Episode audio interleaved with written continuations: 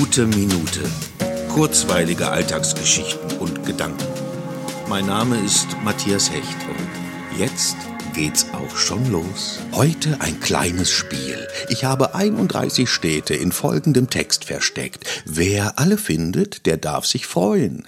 Langsam sehe ich rot. Rot, weil, na ja, dieses Wetter, diese Tage, an denen es gar nicht hell wird und dazu auch noch der Regen. Haben wir das verdient? Ich will's gar nicht wissen. Andererseits ist das nichts Neues. Wir werden uns da schon nach und nach dran gewöhnen. So waren die Winter ja oft. Wollen wir mal nicht möckern. Das ist ja eh nicht meins. Lieber optimistisch durch die Gegend laufen in dieser speziellen Lage, in der jede Konstanz fehlt, der Kopf sowieso eher leer ist. Soll es doch gießen, in Mengen, zumindest ab und an mal.